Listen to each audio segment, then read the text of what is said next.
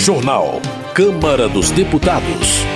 Impedimento de alegação de defesa da honra em caso de feminicídio pode ser votado pelo plenário. Comissão aprova projeto que inclui empresas de reciclagem no Simples Nacional. Projeto cria serviço de identificação de idosos desaparecidos. Boa noite. Está em análise na Comissão de Constituição e Justiça da Câmara um projeto que pretende facilitar a localização de idosos desaparecidos. Mais detalhes sobre a proposta na reportagem de Maria Neves. Pelo texto, o poder público deve criar um serviço de identificação. Sempre que receber a comunicação sobre um desaparecimento, esse órgão deverá coletar os dados do idoso e inserir no Cadastro Nacional de Pessoas Desaparecidas. De posse dessas informações, a autoridade policial deverá comunicar o desaparecimento aos órgãos responsáveis pela assistência a idosos. Dentre eles, a proposta cita centros de assistência social, unidades de pronto atendimento em saúde e instituições de longa permanência de idosos. Ao fazer o comunicado, a polícia deve fornecer todos os dados necessários à identificação do desaparecido. Relator do texto na Comissão do Idoso, o deputado Raimon, do PT do Rio de Janeiro, acredita que a medida vai ampliar a rede de proteção aos idosos. Estamos trabalhando numa linha de protecionismo, porque as pessoas idosas, o próprio esquecimento, às vezes a, a, o não conhecimento dos locais onde eles, onde eles estão, às vezes a perda de um companheiro ou de um, de um familiar que está com ele e que, portanto, está guiando.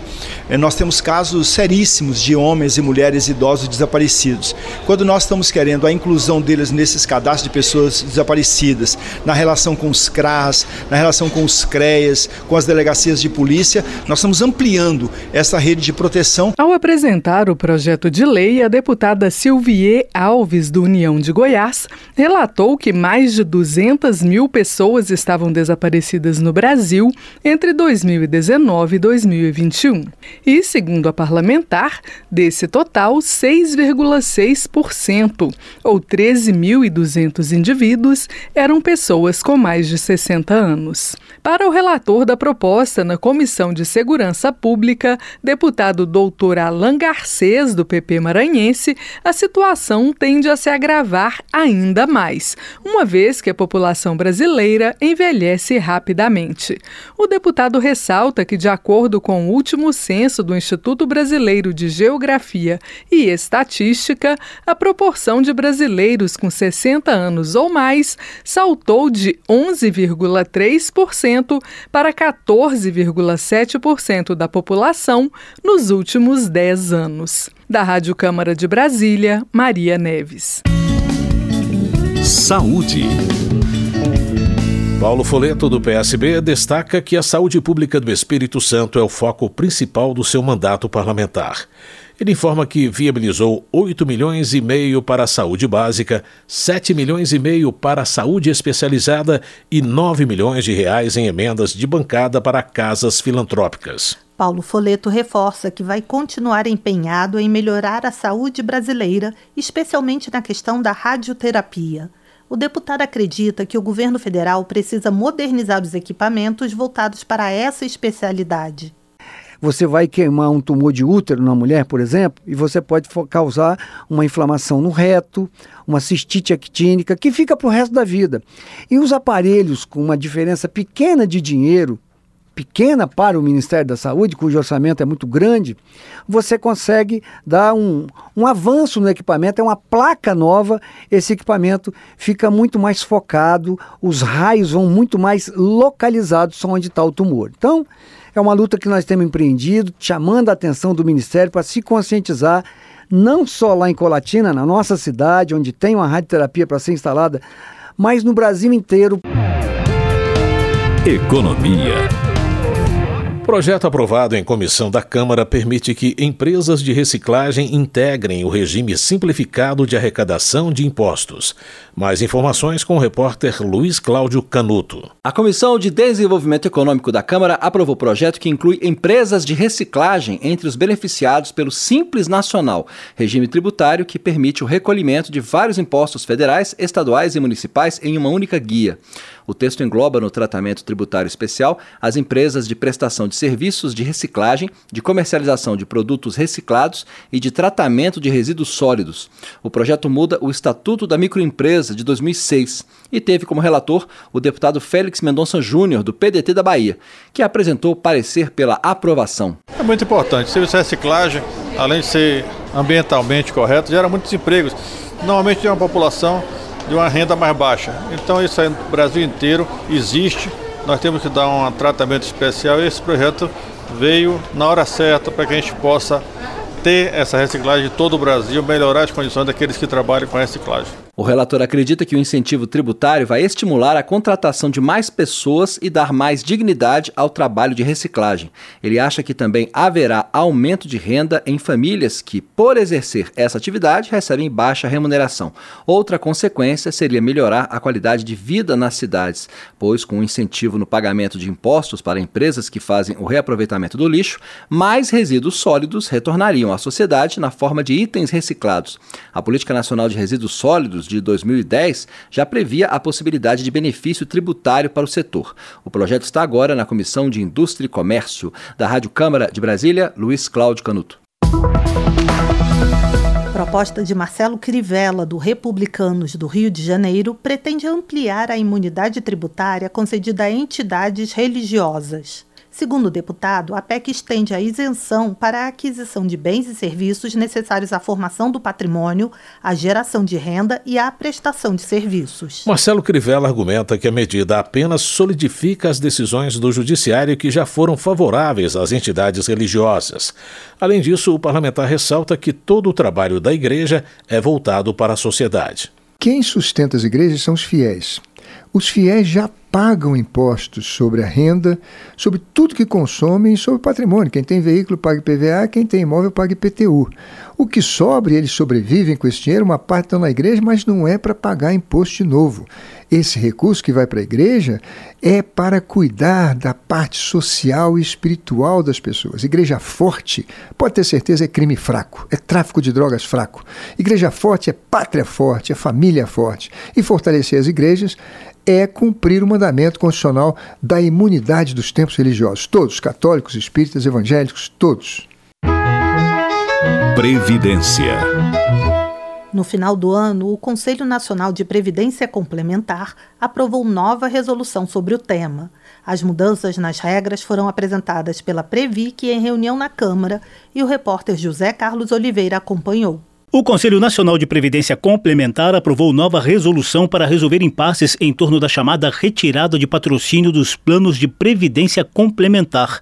A repercussão foi imediata na Comissão de Previdência da Câmara dos Deputados, que também reunia representantes dos beneficiários, das empresas e do governo para debater o tema. Responsável pela fiscalização do setor, a Previc, Superintendência Nacional de Previdência Complementar, aproveitou para mostrar o tamanho do problema e detalhar as novas novas regras. A retirada de patrocínio acontece quando uma empresa deixa de aportar dinheiro do plano de previdência complementar de seus funcionários. Segundo o superintendente da Previc, Ricardo Pena Ribeiro, esse movimento quase quintuplicou desde 2019. Atualmente, há 45 pedidos em análise, envolvendo 57 patrocinadores de 22 entidades, com reflexos na vida de 50 mil beneficiários, a maioria idosos, e impacto de 25 bilhões de reais. Ribeiro explicou que a resolução cria novo plano para preservar os direitos dos beneficiários. Agora, se a empresa quiser sair da entidade, retirar o plano, o direito das pessoas vai estar nesse plano que foi constituído, chamado Plano Instituído de Preservação da Proteção Previdenciária. Quer dizer, a empresa sai, mas o plano continua. Então, isso vai assegurar esse direito adquirido. Também foi criado o Fundo Previdencial de Proteção da Longevidade. Fruto do superávit, do fundo administrativo, isso vai compor esse fundo de longevidade e esse plano ele vai poder ficar dentro da entidade ou vai poder ir para outra entidade. Aí vai ser uma opção do participante, do aposentado, se ele quiser permanecer ou se ele quiser sair. A reunião do Conselho Nacional foi presidida pelo ministro da Previdência Social Carlos Lupe, com participação de todos os setores envolvidos. O superintendente da Previc espera a superação dos impasses. A medida mais importante é que os processos em cursos, eles vão ter que se adaptar a essa nova resolução. Isso vai trazer um impacto para quem está com os pedidos. O presidente da Associação dos Fundos de Pensão e Patrocinadores do Setor Privado, Herbert Andrade, lembrou que o setor trabalha com contratos de longo prazo e que a retirada de patrocínio está prevista em lei. Segundo ele, a nova resolução trouxe avanços possíveis baseados em segurança jurídica. Nenhum empregador idealiza a criação de um plano de previdência complementar para seus colaboradores pensando em encerrá-lo. É, por outro lado, né, a dinâmica empresarial ela muitas vezes exigirá a necessidade de mudanças. É, nesse sentido, é importante que os direitos das partes envolvidas, né, participante e patrocinador, sejam respeitados e resguardados. O presidente da Associação Nacional dos Participantes de Fundos de Pensão e Beneficiários de Planos de Saúde de Autogestão, Marcel Juviano Barros, afirmou que a retirada de patrocínio é quebra de contrato, porém admitiu que a nova resolução, pelo menos, ameniza a situação. Retirada de patrocínio. Monetizar a vida. As pessoas não podem ser castigadas porque vivem mais. Então, por isso que nós brigamos tanto para que tenha um fundo de longevidade que, e não eu dar um, um cheque na mão de cada um e fale, se vira. Porque é isso que a retirada de patrocínio está provocando. O presidente da Federação Nacional das Associações de Pessoal da Caixa Econômica Federal, Sérgio Takemoto, cobrou mecanismos para evitar que governos liberais incentivem a retirada de patrocínio. É preciso criar travas para que em qualquer governo não consiga fazer a retirada de patrocínio. Isso é urgente. Organizadora do debate, a deputada Érica Cocai, do PT do Distrito Federal, reconheceu avanços com a nova resolução do Conselho Nacional de Previdência Complementar, mas vai propor a instalação de uma subcomissão para propor ajustes na legislação. Não se precifica vida, nem se precifica direito. Há direitos que estão pactuados e que precisam continuar sendo assegurados. Os deputados Vicentinho, do PT de São Paulo, e Reginete Bispo, do PT do Rio Grande do Sul, também se comprometeram a buscar novos avanços para os beneficiários da Previdência Complementar. Da Rádio Câmara de Brasília, José Carlos Oliveira. Agora, a Rádio Câmara Brasília também está na TV aberta digital. No canal de multiprogramação da TV Câmara, você pode sintonizar e ouvir a rádio 24 horas por dia. Acesse o menu principal do controle da sua TV e procure Sintonia Automática de Canais. Não encontrou? Mande um WhatsApp pra gente. 61 99978 9080. Nós ajudamos você. TV Câmara e Rádio Câmara Brasília. Juntas, nós somos a sua sintonia. Agricultura. Arnaldo Jardim, do Cidadania de São Paulo, exalta o setor agrícola nacional e destaca que o Brasil passou a ser o maior exportador de proteína animal do mundo. Como membro da Frente Parlamentar da Agropecuária, o deputado cita alguns avanços que o colegiado conquistou em favor do setor. Primeiro, quando nós negociamos o Plano Safra, foi muito importante e ao final nós tivemos um plano safra que permitiu que o setor pudesse continuar avançando. Por outro lado, nós também estabelecemos as normas do chamado autocontrole, novas regras para defesa sanitária, defesa animal, para poder, ao lado de supervisão e inspeção, poder garantir que o Brasil também possa estar antenado. Foi assim que nós evitamos doenças como a peste suína, como a gripe aviária, que fizeram estragos em outros países do mundo. Arnaldo Jardim também ressalta a consolidação do FIAGRO, que é um fundo de investimento que capta recursos de investidores para aplicar em ativos do agronegócio. Ele acredita que o FIAGRO poderá ser o principal financiador das grandes atividades agrícolas, reservando o Plano Safra para o fomento dos pequenos produtores. Segurança Pública. Foi aprovada pela Comissão de Segurança Pública da Câmara uma proposta que torna obrigatória a análise sobre a instalação de delegacias e unidades especializadas em crimes rurais. Laís Menezes tem mais informações. A avaliação deve ser uma atribuição permanente da Polícia Civil nos estados e no Distrito Federal. A proposta do deputado Alberto Fraga, do PL do Distrito Federal, determina que antes da criação da unidade policial, deve ser realizado um diagnóstico de criminalidade no campo e também uma consulta pública às entidades de moradores em áreas rurais, às associações de produtores rurais e às prefeituras. O relator do texto, deputado Capitão Alden, do PL da Bahia, afirmou que a criação das delegacias especializadas pode contribuir com o desenvolvimento da agropecuária e da economia. Ele explicou que a estrutura das polícias hoje nos estados não conta com profissionais qualificados para o combate ao crime rural e, por isso, também deve ser considerada a criação de batalhões de policiamento rural em todos os estados. A ideia é você trabalhar a parte investigativa com a criação de uma delegacia especializada, treinada, capacitada pelos órgãos de segurança e, paralelo a isso, a criação de batalhões especializados no combate e enfrentamento a crimes praticados nessas áreas. O projeto de lei que torna obrigatória a análise sobre a instalação de delegacias rurais também já foi aprovado pela Comissão de Agricultura da Câmara mas ainda deve passar pelas comissões de Finanças e Tributação e de Constituição e Justiça. Da Rádio Câmara, de Brasília, Laís Menezes. Preocupado com o aumento dos feminicídios, Luiz Couto, do PT da Paraíba, alerta para o crescimento do número de estupros e de casos de violência doméstica.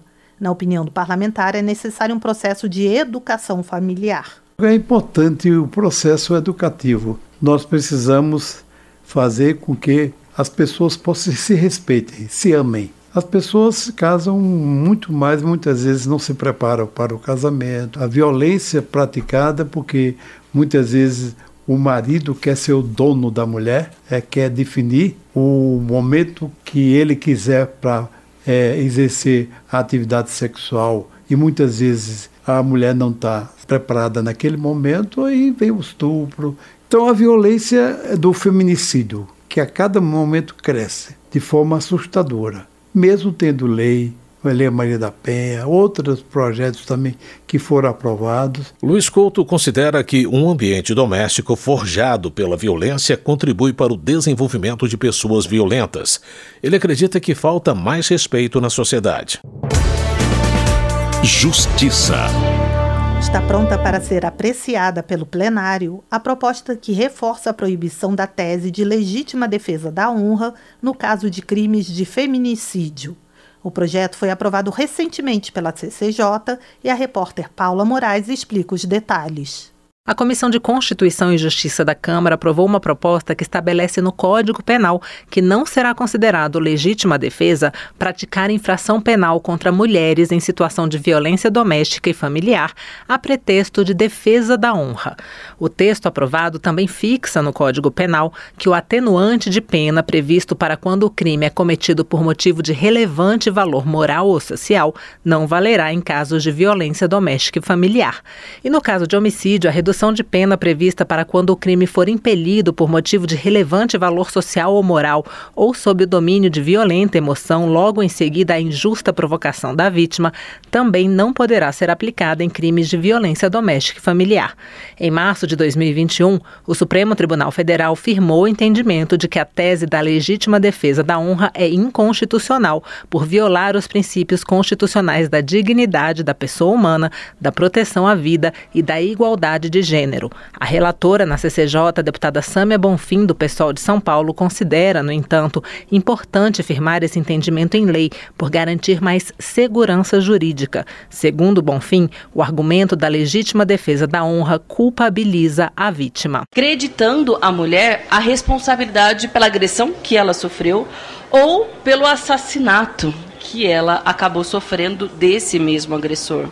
Por muitas vezes essa tese foi utilizada, criando, além de uma sensação de absoluta injustiça para as mulheres que já foram violentadas, ou seja, uma revitimização, uma nova violência, dessa vez uma violência judicial, mas também uma permissividade, como se as mulheres fossem culpadas por estarem sendo agredidas ou por estarem sendo assassinadas. De acordo com dados do Anuário Brasileiro de Segurança Pública, divulgado em julho de 2023, 1.437 17 mulheres foram vítimas de feminicídio no Brasil em 2022, um aumento de 6% em relação ao ano anterior.